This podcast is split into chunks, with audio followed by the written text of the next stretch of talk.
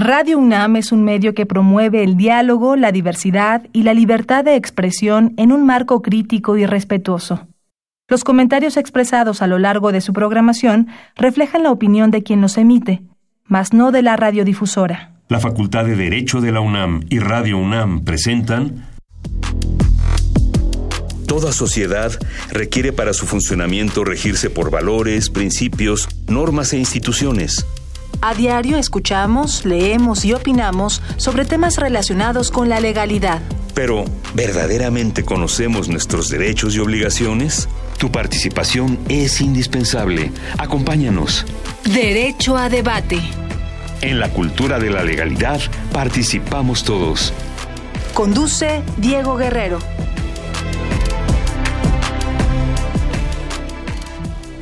Hola, ¿qué tal? Muy buenas tardes, bienvenidas, bienvenidos a Derecho a Debate, la cultura de la legalidad. Participamos todos, mi nombre es Diego Guerrero y el día de hoy me acompaña en la conducción mi queridísimo amigo, compañero, colega, Elías Hurtado, quien es parte de Derecho a Debate. Elías, un placer tenerte el día de hoy como conductor en Derecho a Debate. Muy buenas tardes, muchísimas gracias, querido Diego. Eh, ya lo decías tú mismo, además de ser mi maestro, eres un gran, gran amigo. De verdad, gracias por esta invitación.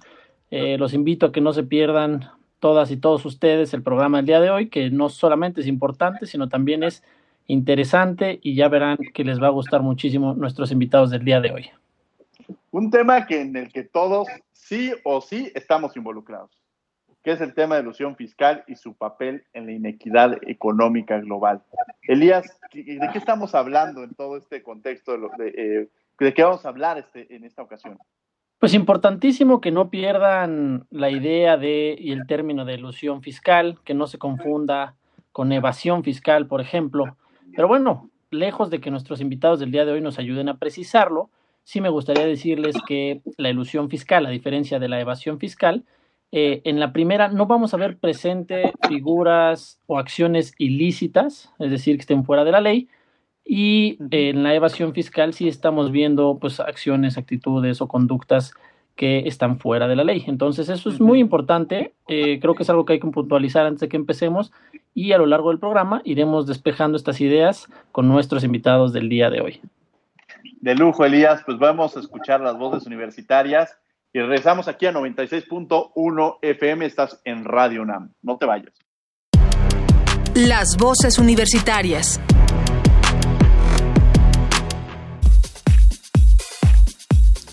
¿Sabrías cómo pagar tus impuestos sin ayuda de un contador?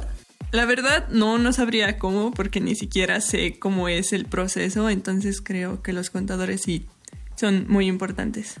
La verdad, no, no sabría hacerlo sin la ayuda de un contador y pues estaría bien que uno como persona tuviera la educación financiera para hacerlo por su propia cuenta.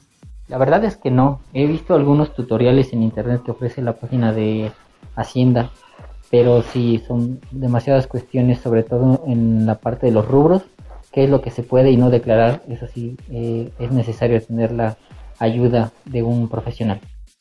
Pues tengo la idea debido a mis estudios, pero sí es importante que acudamos a un profesional, ya que él es el que está eh, adentrado en todo el tema de cómo se maneja.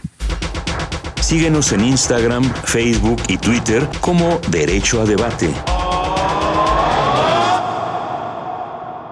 Bien, estas fueron las voces universitarias. Querido Elías, ¿quién nos acompaña el día de hoy? Sí, Diego, el día de hoy nos acompaña el maestro Gerardo Flores Castañón, quien es abogado fiscalista y, por supuesto, catedrático de la Facultad de Derecho de la UNAM. Son de estos eh, maestros jóvenes que sin duda son grandes catedráticos, entonces le damos la más cordial bienvenida al maestro Gerardo Flores. Queridísimo Gerardo, qué placer tenerte aquí. Muchas gracias, Diego, maestro Diego. Muchas gracias, Elías. Pues es un gusto aquí que me hayan invitado. A mí a Melissa, que anda también por ahí. Muchas gracias. Ya andamos de regreso aquí eh, en la facultad, en las clases, ahorita online, pero ya estamos por acá. Qué gusto, mi querido Gerardo, que lo conozco Muy bien. desde que es estudiante, un estudiante activo y actualmente un profesional un profesionista exitoso. ¿Quién más nos acompaña, mi querido Elías? Correcto, Diego. Nos acompaña también Alejandra Melisa Martínez González, quien se ha desempeñado en consultoría fiscal y financiera. Bienvenida, Melisa. Muchas gracias por invitarme al programa. Al contrario, Melissa, muchas gracias por acompañarnos y creo que vamos a tener una charla de amigos muy, muy interesante sobre un tema al que todos a veces cuando escuchamos la palabra fiscal este, nos pueden surgir muchas cosas por la cabeza, pero creo que es un tema al que tenemos que sensibilizarnos y que además tendríamos que entender que sí o sí tenemos que, que llegamos a esos puntos. Empecemos la entrevista, Elías. Perfecto, mira, eh, Diego, yo quisiera empezar la entrevista del día de hoy partiendo de lo principal, ¿no? O sea, vamos a lo general. Y me gustaría que precisara, por favor, el maestro Gerardo, qué entienden como elusión fiscal, qué significa este término.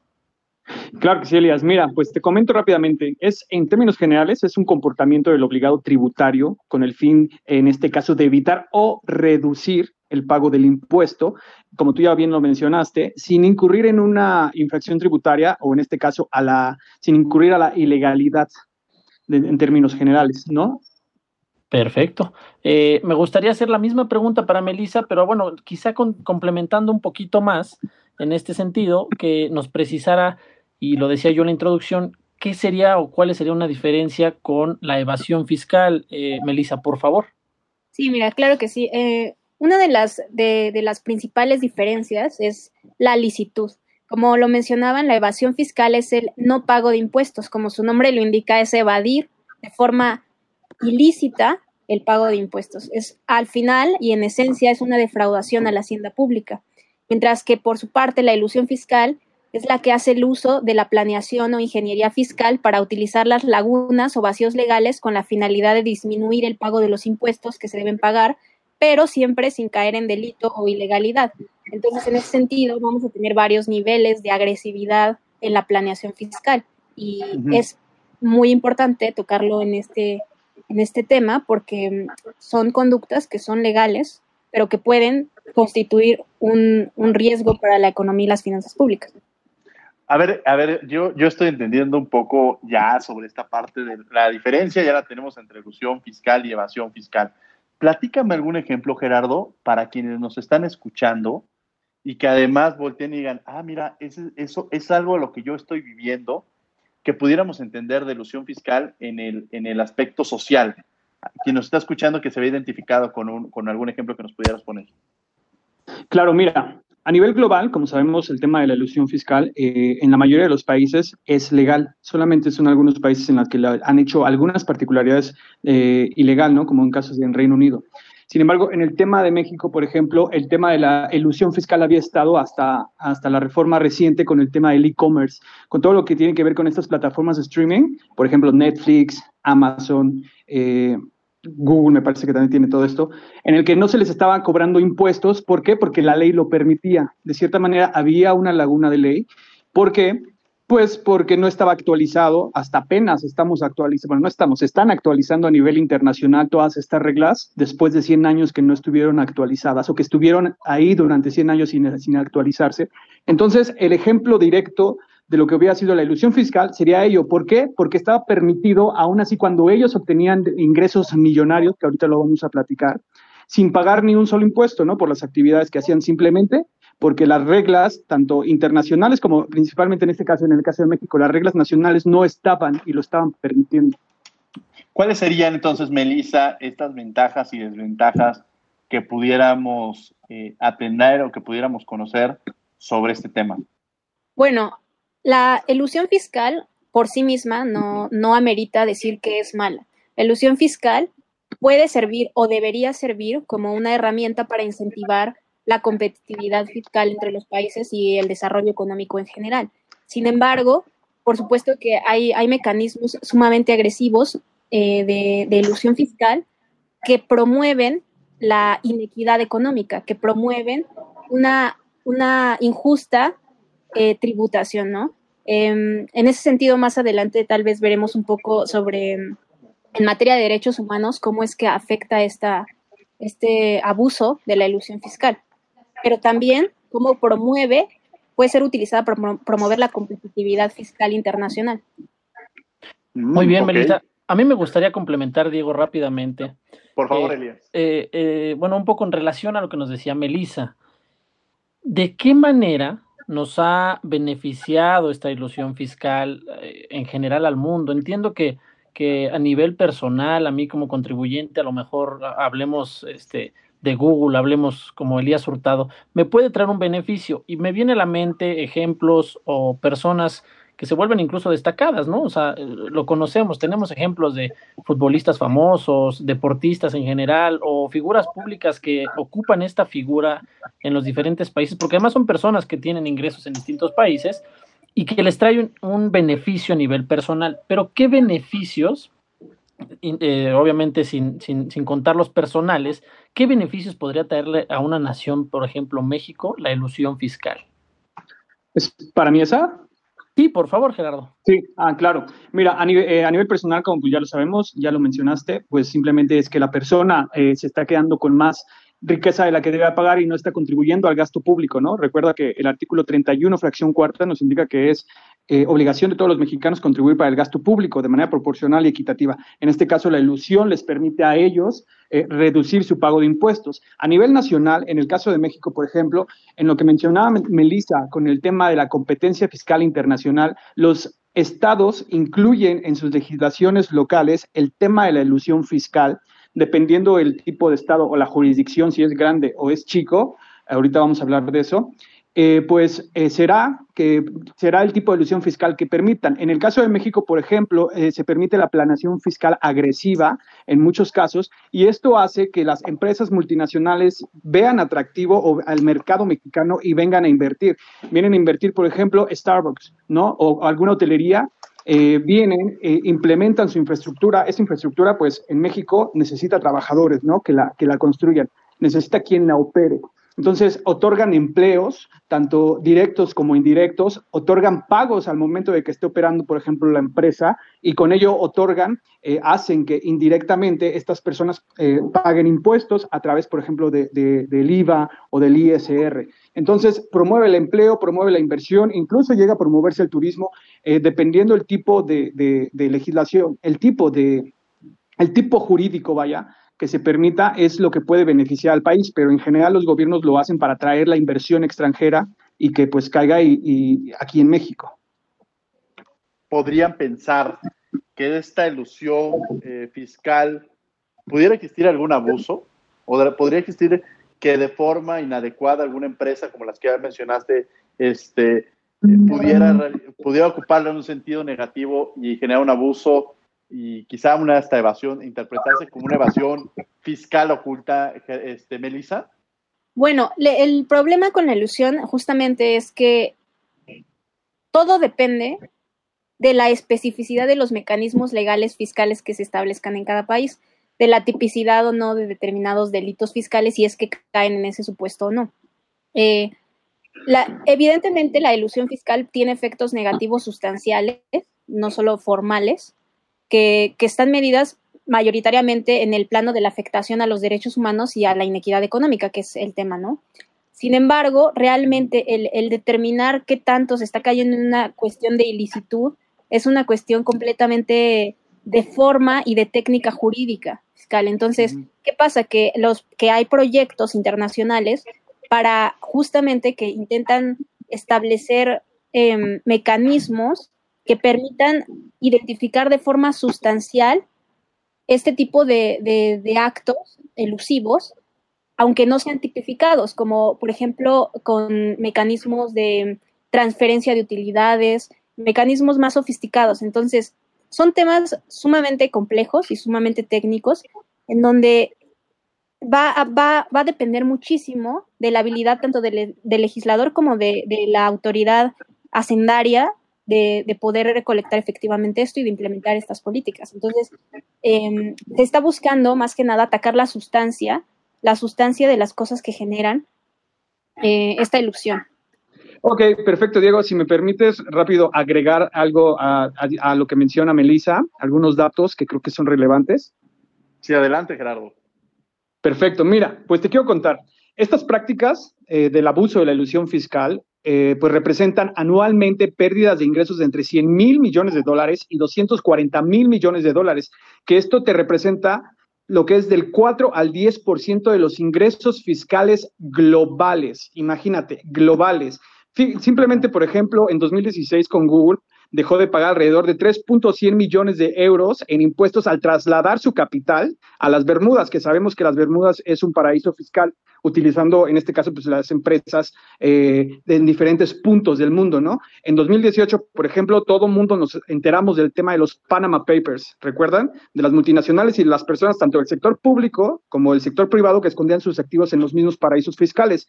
Y en ese mismo año, Amazon tampoco pagó ningún impuesto a pesar de las ganancias reportadas de 11.2 millones de dólares. Y así como estos ejemplos, Diego, te comento, encontramos HCBC, que hace sus operaciones en Suiza, Apple en Irlanda, Amazon en Luxemburgo, entre muchísimas multinacionales más que son de las conocidas por todos nosotros y que incluso nosotros consumimos, ¿no? Somos parte de, de los ingresos que ellas están obteniendo y que no están pagando porque los están moviendo, están trasladando sus beneficios a estas eh, jurisdicciones que les otorgan pues eh, tasas impositivas bajas. Perfecto. A ver, Gerardo, muchísimas, muchísimas gracias por este comentario. Eh, me gustaría que no perdiéramos de vista algo importante. ahorita estamos hablando, por ejemplo, de empresas, no sé, multinacionales y demás. Ya mencionaban muchísimas. Lo que no me gustaría que perdiéramos de vista es aterricemos un poco más el tema y, por ejemplo, a una persona, Elías Hurtado, ciudadano mexicano, qué beneficios pudiera traerle una ilusión fiscal.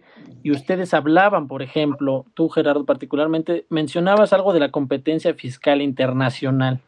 ¿Por qué a mí como ciudadano y como, como radioescuchas de este programa, seguidor de Derecho a Debate, me interesaría conocer, por ejemplo, qué es esta competencia, qué significa la competencia fiscal internacional y a mí qué beneficios me va a traer esta ilusión fiscal. O sea, así muy, muy breve, para que la gente le quede muy claro qué le puede traer de beneficios la ilusión fiscal, por favor, Gerardo. Mira, en términos generales de beneficios, al final del día la ilusión fiscal te puede otorgar trabajos, como se lo hemos comentado, te puede otorgar inversión, te puede otorgar este, ingresos, ¿no? Que, la, que el mismo gobierno a lo mejor no está generando, que necesita esta extensión del sector privado, en este caso del sector privado internacional, para que esta inversión venga eh, directamente a nosotros como ciudadanos, pues podría ser eso, ¿no? El, tema de que se incrementa la oferta laboral.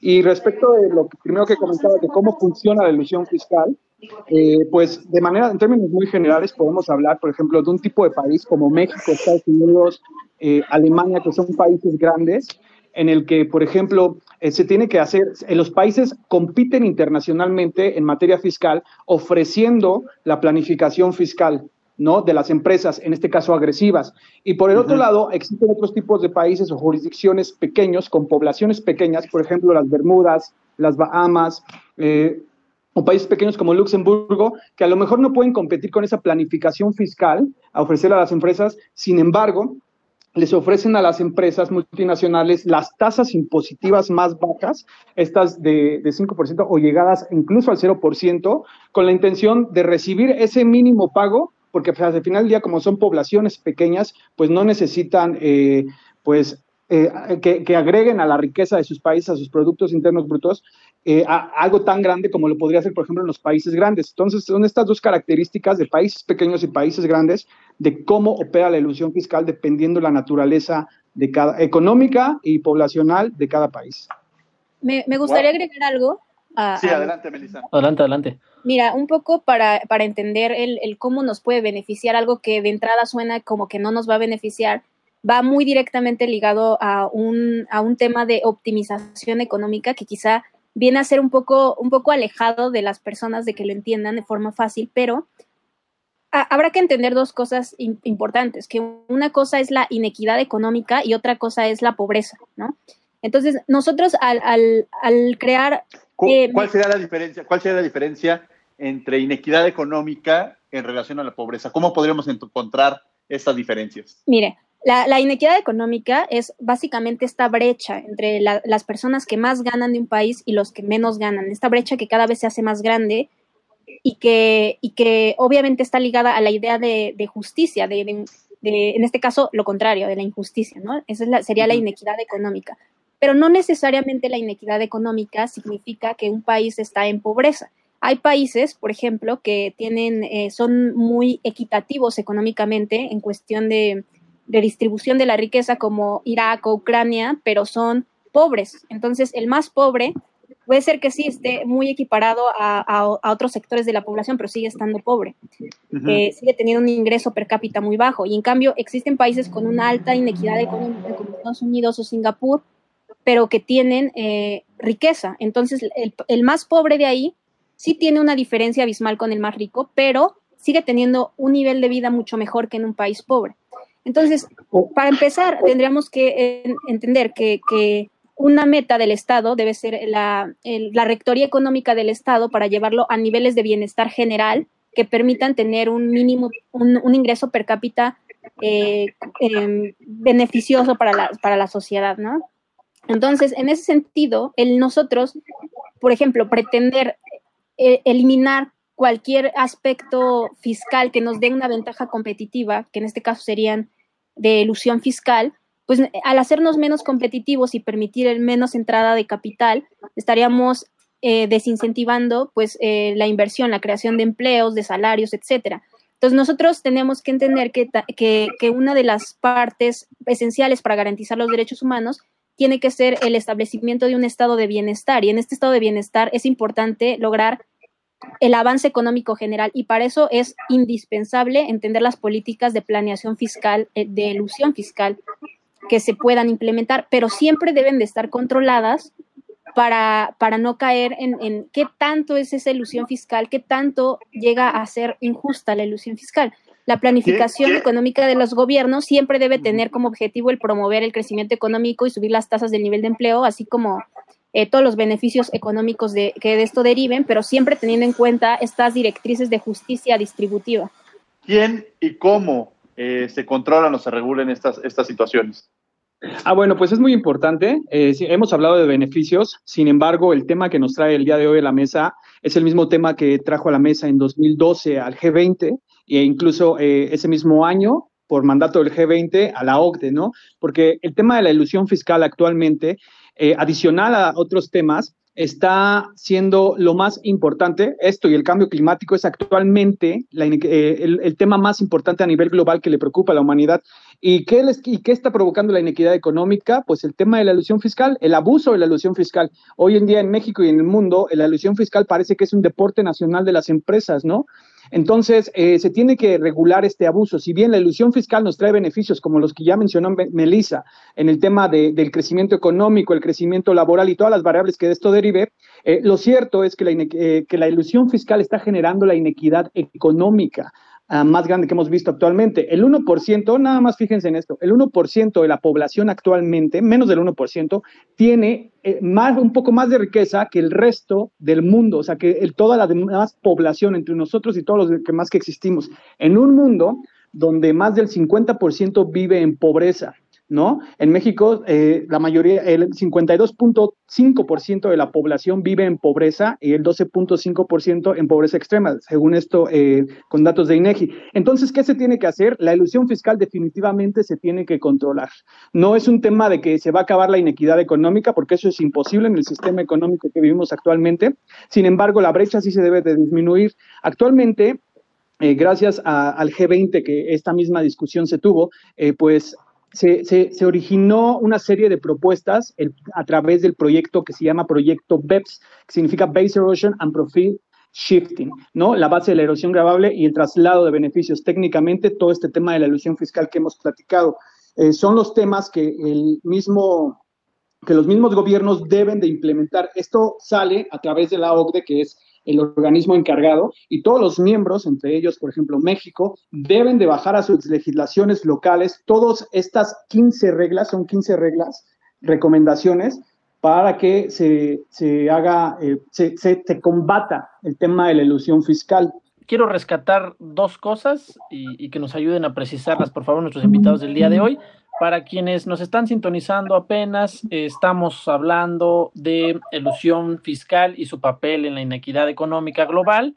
Muchas gracias por escucharnos. Estamos con el maestro Gerardo Flores Castañón y la licenciada Alejandra Melisa Martínez González.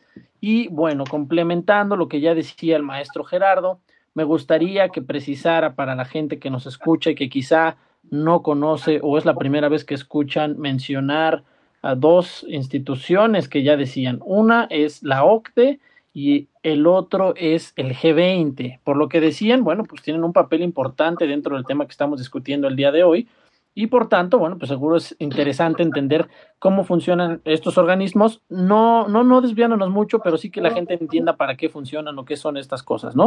Entonces, por favor, ya sea Gerardo o quien quiera precisar nada más qué son estas instituciones, y le entramos un poquito más a lo que mencionaron de BEPS, que fue muy rápido y creo que es importante que lo mencionen. Por favor, adelante. Claro, claro, que mencioné más. Eh, mira, te comento rápidamente, el G20 pues son los países líderes, las economías más grandes, ya sean economías eh, emergentes o economías desarrolladas o economías en desarrollo, entre ellas, por ejemplo, Estados Unidos, Canadá, México, ¿no? O los países, eh, uno de los países que es más chico es Argentina, pero también países como Alemania, eh, en este caso el Reino Unido que conforma varios países, o en el tema de, por ejemplo, Brasil, son los líderes que se reúnen anualmente, semestralmente, dos veces al año o anualmente, dependiendo, eh, para pues ver los temas económicos o los temas geopolíticos más importantes a nivel global. Y eh, por el lado de la OCDE es la Organización para la Cooperación y Desarrollo Económico. Como su nombre lo dice, pues es cooperar internacionalmente para el desarrollo económico global a través de la coordinación de los estados. Perfecto. Y bueno, pues complementando nada más un poquito, mencionaron de la BEPS. Fue muy rápido. Me gustaría que precisaran, eh, precisaran, un poquito más qué, qué significa estas siglas. Y bueno, pues para quienes tengan interés, por favor que lo puedan eh, buscar, googlear, como sea, y que, que ustedes puedan complementar a, esta investigación. Por favor, ¿qué sería eso? Por supuesto. Mira, el BEPS es el proyecto BEPS por parte de la OCDE y mandato del G20 que es Base Erosion, Erosion and Profit Shifting, que significa la base de la erosión gradable y el traslado de beneficios. Esto es una serie de 15 recomendaciones, ¿no? De estas que se agrupan en tres grupos. Eh, uno es medidas de política fiscal, otros son medidas para el combate de planificación fiscal muy agresivas y otro medidas para el régimen de transferencia. De estos, bueno, entre estos tres grupos tenemos, eh, tenemos, por ejemplo, 10 de carácter técnico, ¿no? Completamente técnico, porque sabemos que la materia fiscal es técnica. Tenemos tres de carácter de intercambio de información y transparencia, ¿no? Eh, y tenemos dos de carácter de implementación de la norma, por ejemplo, de cómo debe tributar la economía digital, que hablábamos hace un momento, eh, de la sustancia económica o sobre la tributación de los instrumentos híbridos, ¿no? Por ejemplo, híbridos, ¿a qué me refiero con esto? Operaciones donde, por ejemplo, en un país se considera, no sé, un préstamo y en otro país se considera un dividendo, en un país se va a tributar, en otro país a lo mejor no, en el caso del dividendo o en el caso del préstamo, puede ser eh, este, deducible o no puede ser deducible, ¿no? Hubo otro tipo de recomendaciones, por ejemplo, sobre las normas de transparencia fiscal internacional. Esto es en términos generales el BEPS, obviamente pues, es muchísima información y pues México incluso ya lo ha implementado a partir de la reforma fiscal que se hizo en 2014 del gobierno anterior y se sigue implementando actualmente con el gobierno federal actual. Lo último que se hizo en la reforma fiscal de hace unos meses eh, fue el tema del e-commerce que comenzábamos al inicio del programa. Melissa, ¿podrías eh, mencionarnos en qué otras cosas se han implementado estas medidas del proyecto BEPS en nuestro país? Que, que sería interesante para la gente que nos escucha, por favor. Sí, claro que sí. Mira, México ha implementado diversas estrategias para evitar la erosión de la base grabable y mejorar sus mecanismos de recaudación. Como mencionaba Gerardo, a partir del 2014 se, empezaron a implementar una serie de medidas, eh, principalmente en la ley del ICR y en el código eh, fiscal. la ley del ICR, por ejemplo, para neutralizar los efectos de estos mecanismos híbridos, eh, con la reforma del segundo párrafo del artículo cuarto. También, por ejemplo, se han implementado en el artículo 76 de la ley del ICR las declaraciones informativas que, establecen tres tipos de declaraciones. Eh, la declaración informativa maestra, que es para detallar los movimientos globales, la local y la país por país, que tiene el propósito de facilitar la información de estos entes y más recientemente pues las reformas fiscales de septiembre del 2020 en donde se actualizan los conceptos de establecimiento permanente, eh, se siguen implementando reglas para combatir mecanismos híbridos, eh, hay una cosa muy importante que se establecen los límites a las deducciones de intereses y pues como mencionaba Gerardo, que es un tema actual y, muy importante en esta pandemia, que es el comercio digital, el e-commerce, en donde pues ya aparecen eh, los tratamientos fiscales del ICR y el IVA. Eh, como mencionaban, pues aquí hay tenemos muchos ejemplos, ¿no? De Google que dejó de pagar eh, 3.100 millones de euros, el caso de Apple en la Comisión Europea. En, esto de las, de las economías digitales es muy, muy interesante y muy también difícil de regular porque crean un valor con activos a veces intangibles, que viene eh, a plantear como nuevas, nuevos retos para, para su fiscalización. Pero sí, se han seguido, han seguido bastantes las pautas de, de, de, de este proyecto BEPS en México. Ok, a ver, mencionaron em, un término que, bueno, ustedes me lo dicen y yo sin ser especialista eh, o conocedor del tema fiscal, al igual que la gente que nos escucha, decían ustedes erosión fiscal. ¿Qué significaría este término de erosión fiscal y por qué le interesaría a la gente que nos está escuchando conocer qué es la erosión fiscal, por ejemplo? Eh, maestro Gerardo, por favor. Claro, te comento muy rápidamente. la erosión fiscal de la base imponible constituye eh, un grave riesgo para los ingresos tributarios de la soberanía fiscal. Es todo esto, el, el el pago que deben de hacer eh, pues las personas de acuerdo a la actividad que ellos hacen. Entonces, se erosiona el impuesto, es decir, se hace el pago mínimo, en este caso las empresas hacen eh, las actividades fiscales agresivas o la ingeniería fiscal, como se le llega a llamar, para pagar lo menos posible de la base del impuesto. Esta es la erosión del impuesto. En términos generales, eh, simplemente la reducción del pago de impuestos de lo que deberían de estar pagando, pero que la misma ley, ya sea que lo permite o muchos casos, como suele pasar por la ignorancia tanto del legislador del gobierno, simplemente son la, parte de las lagunas legales que llegan a ser, eh, que llegan a existir, ¿no? Y en el que las empresas multinacionales, pues aprovechan esto para hacer el pago mínimo de impuestos o el pago nulo de impuestos de manera legal. Ok, entonces podríamos decirle a la gente que nos escucha que obviamente la ilusión fiscal para nada es ilegal. Eh, ellos podrían informarse de esto. Hemos dejado correcto? en este programa que no es para nada ilegal, no estamos cayendo en una figura ilegal. Precisar eso, ¿tendríamos que acabar nosotros con ilusión fiscal? ¿Habría que hacerla ilegal o no tendríamos que acabar con ilusión fiscal? Mira, te comento, la ilusión fiscal, a diferencia de la evasión fiscal, como mencionamos, sí es legal, ¿no? Sin embargo, lo legal no lo hace, el abuso de esta no lo hace éticamente correcto. Entonces, yo creo que no se debe determinar con la ilusión fiscal porque esto ayuda a promover el crecimiento económico, estimula el empleo y de ello todas las variables que determinen, las variables económicas que determinen que se lleguen a estimular de manera positiva. Sin embargo, el abuso es lo que nos ha traído a discutir en esto, ¿no?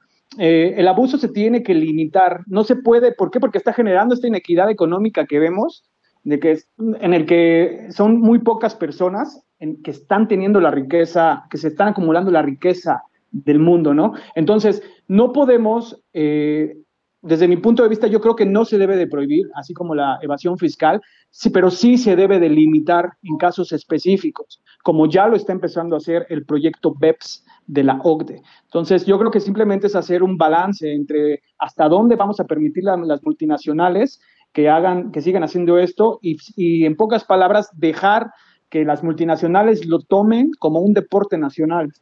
Entonces, como, a ver, como uno de los principios, eh, pues obviamente de las contribuciones, entiendo que hay una proporcionalidad, por ejemplo, ¿no? Al momento de, de ser un contribuyente.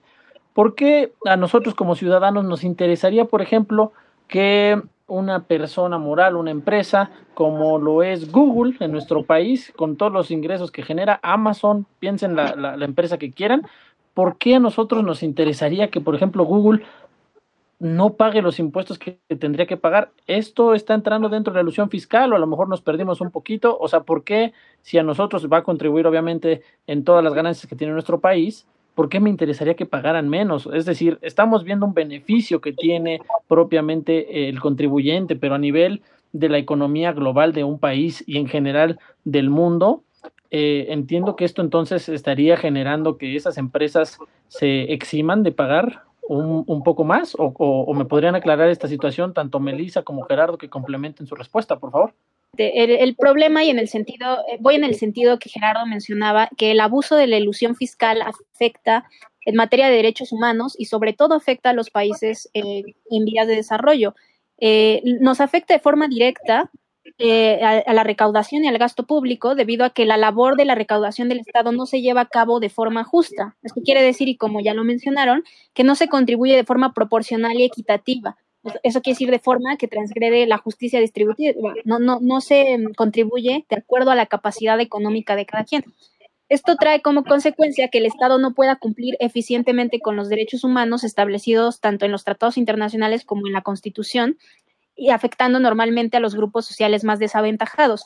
Lo que sucede es que cuando un ente económico como Google o cualquier ente económico eh, hace, una, hace un abuso de la ilusión fiscal, eh, elude exageradamente el pago de impuestos que le corresponde de acuerdo con su capacidad económica, aunque lo haga de una forma legal y utilizando las estructuras que le permite el sistema, está ya de hecho incrementando la desigualdad de esta sociedad eh, al acumular la renta en lugar de permitir su circulación en la sociedad. Esto va un poco de la mano de lo que un, un economista francés eh, Thomas Piketty expone sobre la acumulación del capital y la, y la creciente desigualdad eh, que no se autocorrige. Entonces, los países, como mencionaba, los países más pobres son los más afectados por la falta de ingresos por impuestos corporativos. En primer lugar, porque dependen muchísimo mayor, en muchísimo, en muchísimo mayor medida de ellos. Eh, hay una organización de la lucha contra la pobreza que se llama ActionAid y calculó que los países de ingresos bajos y medios eh, el impuesto de los ingresos corporativos representa en promedio el 18% de sus ingresos totales por impuestos. Entonces, por supuesto que las necesidades de las poblaciones son mayores en estos países y los estados no pueden compensar ese déficit y la única forma de compensar ese déficit es reduciendo los servicios públicos o la inversión en infraestructura o incrementando la carga fiscal sobre sus ciudadanos o las pequeñas empresas locales.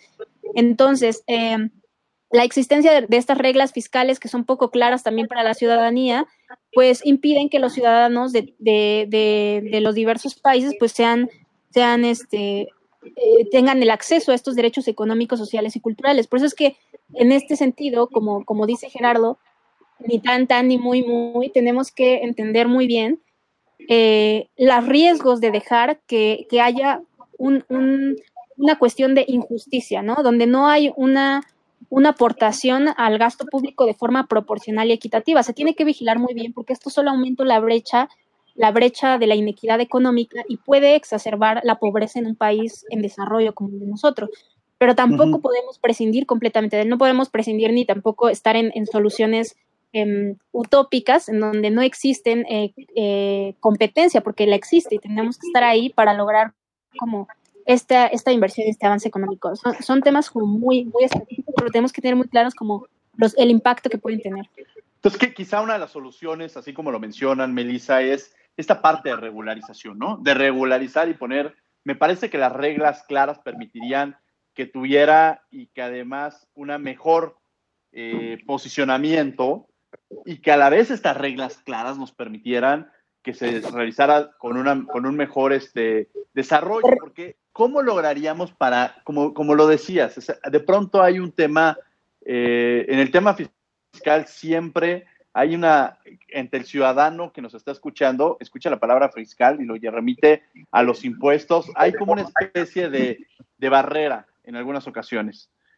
¿Cómo lograríamos entender, eh, eh, regreso a este punto de cómo el ciudadano de pie se podría decir o, que, o podría familiarizarse con este concepto?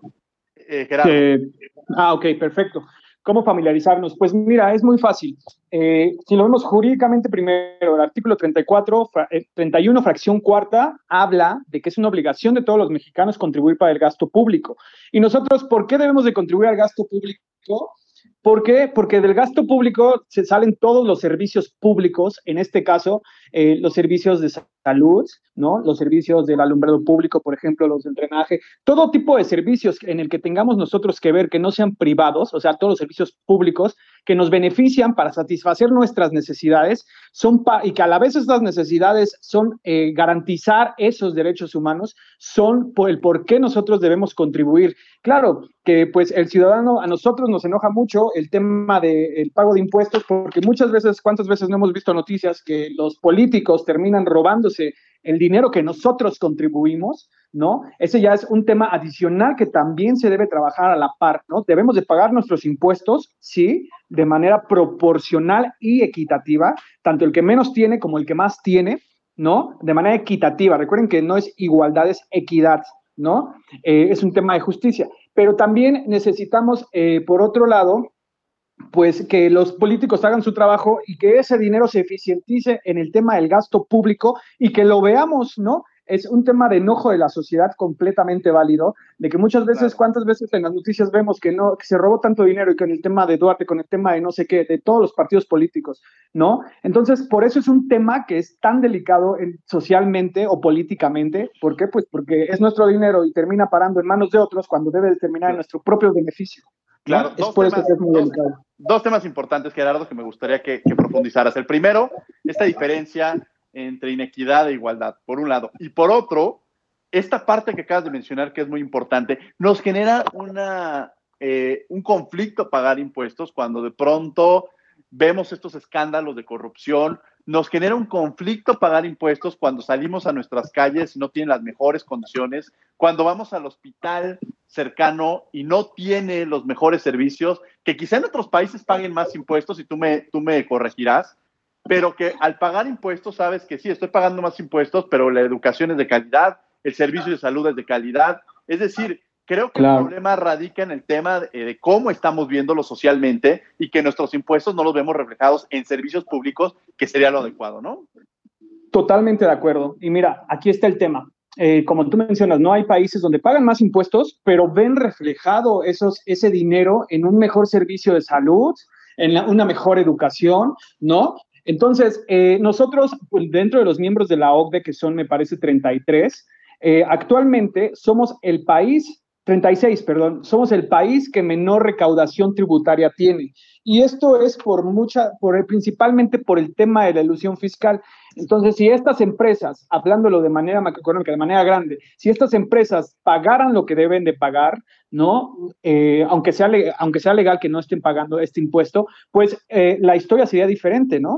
Eh, porque tendríamos más dinero para nuestro presupuesto para hacer mejor eh, educación. Por ejemplo, te voy a decir, el tema de la educación en México se invierte el 2.5% del Producto Interno Bruto, ¿sí? Cuando pues eh, vemos que falta educación, faltan escuelas, falta mejor calidad. Y está por otro lado, el otro lado de la moneda, eh, en el tema de los, de los políticos. Necesitamos también trabajar en el tema de la corrupción urgentemente, no nada más en el discurso político como lo vemos con los políticos, sino hacer reformas estructurales, políticas públicas que nos permitan también pelear a la par el tema de la corrupción. Y, me y mencionabas otro tema de la, inequidad y la igualdad económica, ¿no? Eh, dentro jurídicamente, pues hablamos de inequidad económica, inequidad, perdón, eh, para el pago de impuestos y el equidad, perdón, el tema de equidad para el pago de impuestos y no de igualdad, porque la equidad deviene de un principio de, de justicia tributaria, ¿no? La justicia, sabemos, es darle a cada quien lo que le corresponde, pero de acuerdo a sus necesidades y capacidades. Si bien es cierto que, por ejemplo,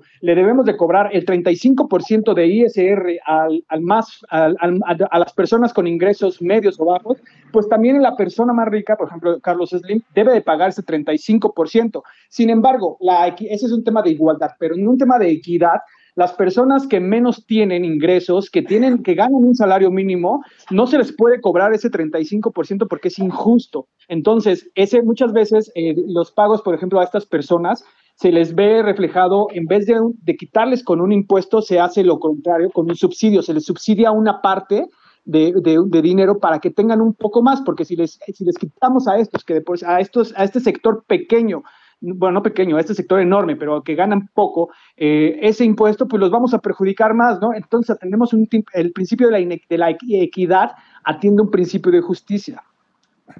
Bien, pues, a ver, complementando un poquito ya todo lo que mencionaban, me gustaría obviamente, eh, en este programa nos gusta siempre invitar al público y a los radioescuchas que están con nosotros y que son fieles a nuestro programa, entonces me gustaría que fueran obviamente personajes más activos en este sentido. Mencionaron ustedes eh, figuras interesantes en donde hablaban ya del subsidio, por ejemplo, el pago de impuestos, eh, por lo cual pues yo lo dejaría como temas interesantes sobre la mesa para la gente que nos escucha, que investiguen de qué se trata esto, este subsidio y, y, sobre todo que sean más activos.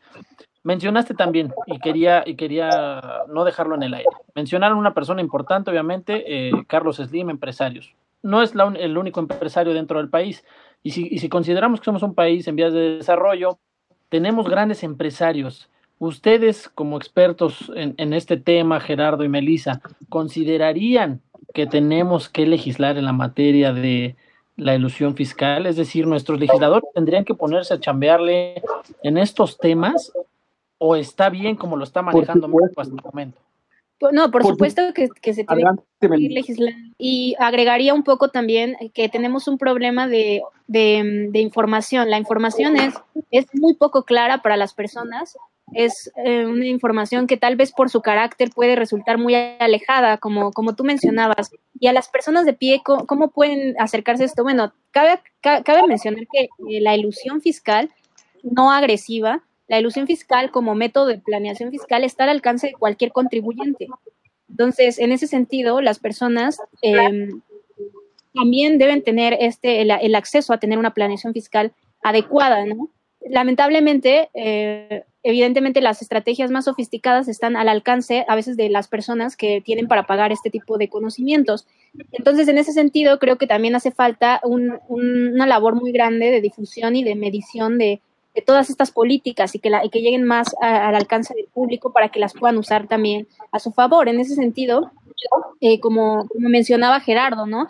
los impuestos son proporcionales, o sea, son em, proporcionales al, ingreso de cada quien. Entonces, en ese sentido, el hecho de que una persona eh, contribuya al gasto público también va a ir muy ligado de la mano a que la persona, a que las personas se den cuenta que también las personas que más ganan, los empresarios o las, o las multinacionales, están contribuyendo al gasto público. Nadie quiere contribuir y que sea el único que contribuye. Necesitan información y necesitan eh, tanto de, sus deberes como contribuyente como de, de la forma en la que se está llevando a cabo la fiscalización pública.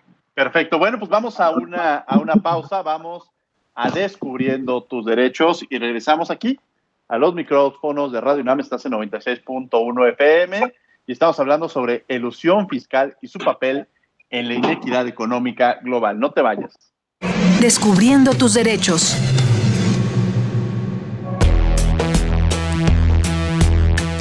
Derecho a la tutela jurisdiccional efectiva. Es un derecho fundamental que el Estado debe otorgar para que toda persona tenga acceso a la justicia mediante el cumplimiento de las garantías legales en un proceso jurídico. De esta forma, el Estado brinda tutela a una persona para revisar que cualquier proceso, sea demandante o demandado, se lleve conforme a la ley. Por ejemplo, si alguien quiere divorciarse, tiene derecho a emitir una demanda de divorcio ante un juzgado correspondiente. La ley está obligada a revisar que se lleve a cabo el proceso conforme a derecho, para una disolución en buenos términos. Si una persona realiza una demanda o bien es demandada, tiene derecho a la asistencia de un abogado y la ley tiene que avisar de esto antes de iniciar cualquier procedimiento. El derecho a la tutela jurisdiccional efectiva permite el adecuado ejercicio del derecho. Escuchas Derecho a Debate. La última y nos vamos. Bien, esta fue nuestra cápsula de Descubriendo tus Derechos. Estamos en los micrófonos de Radio UNAM platicando con el maestro Gerardo Flores Castañón y la licenciada Alejandra Melisa Martínez González sobre el tema de ilusión fiscal y su papel en la inequidad económica. Entraríamos a la última y nos vamos. Eh, recabaríamos ya lo más importante que hayamos dejado sobre la mesa, cosas que quizá a lo mejor no tocamos a lo largo de la entrevista y que tendríamos que rescatar para todos los radioescuchas. Yo eh, los invitaría también a las personas que nos escuchan que nos sigan en nuestras redes sociales y vamos a pedirle al equipo de Derecho a Debate que compartan, por ejemplo, estas figuras que se mencionaron a lo largo del programa eh, en nuestra sección de glosa DD, glosa de Derecho a Debate. El término, por ejemplo, de subsidio, que sin duda va a ser interesante para aquellas personas que, que somos contribuyentes, eh, obviamente activos, y, y, que bueno, que sepan ustedes qué son estas figuras para que lo puedan consultar en nuestras redes sociales. Así que por favor, Melisa, la última y nos vamos. Algo que quieran rescatar, por favor. Bueno, nada más para, para terminar de redondear lo que mencionábamos, de la importancia de la información y de la educación fiscal, eh, y también de la importancia de la medición y la mesura en cuanto a las legislaciones que se, que se están implementando. No debemos de satanizar la ilusión fiscal ni, las, ni la planeación fiscal, ni la competencia son necesarias para el desarrollo económico, pero siempre debemos tener muy en claro eh, los principios de, proporcionalidad, equidad y justicia que, deben guiar al sistema tributario eh, de cada país. Maestro Gerardo Flores, por favor.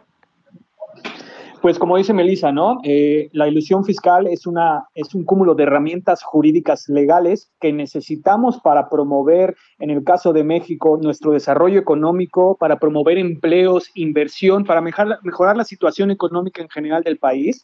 Es una herramienta muy útil. Sin embargo, debemos, eh, no debemos dejarlo al arbitrio, en, con, al arbitrio en general. Tenemos que, eh, de cierta manera, restringir a las multinacionales ¿no? evitar que se haga el abuso. Y repito, no es un tema en contra de las multinacionales o de los dueños de las multinacionales. Vivimos en un sistema capitalista y estas son las reglas y esto es lo justo. Pero sí es un tema de poner límites, ¿no? ¿Y cómo vamos a poner esos límites? A través de la actualización de nuestra modificación interna fiscal con colaboración internacional y sobre todo eh, con colaboración eh, y voluntad política. Muchas gracias. Elías, ¿Tú con algo que quieras cerrar? Pues nada, eh, creo que, dejamos claro eh, muchos de los temas que al principio quedaron o iniciamos como incógnita. Agradecerles a nuestros invitados del día de hoy, eh, por supuesto a mi querido maestro y amigo Diego Guerrero. invitar a todas las personas que nos escuchan a que no se queden con dudas, escríbanos en las redes sociales y sobre todo sigamos investigando por este tema que es tan importante y nuestros invitados ya nos lo dijeron. Hay que ser personas más activas en ese tema fiscal. Creo que a México le hace falta muchísima más actividad del contribuyente, es decir, de todas las personas que estamos escuchando este, este, este programa, pues que seamos más activos en ese tema, ¿no? No sé si quisiera agregar algo más, maestro Diego. Muchas gracias, gracias Elías por acompañarnos. Gracias, Gerardo. Muchas gracias, Diego, a ti también, Elías, por la invitación. Es un gusto estar aquí con ustedes de regreso y, lo que necesiten, cuando necesiten, aquí, aquí estamos. Muchas gracias a Gerardo Flores Castañón. Muchas gracias, Alejandra Melisa Martínez González. Gracias por invitarme, fue muy interesante y cualquier duda que estamos. Gracias. Muchas gracias y les agradecemos a ustedes que han estado con nosotros el día de hoy aquí en Derecho Debate. Desde luego agradecemos a la Facultad de Derecho y a Radio UNAM Coordinación y difusión, Yanis Hernández. Redacción y voz de las notas, Ana Salazar. Controles técnicos y producción, Paco Ángeles. No olviden que nos escuchamos de ley todos los martes. Esto fue Derecho a Debate. Por hoy concluye la discusión, pero no se pierdan el próximo tema en Derecho a Debate. En la cultura de la legalidad participamos todos.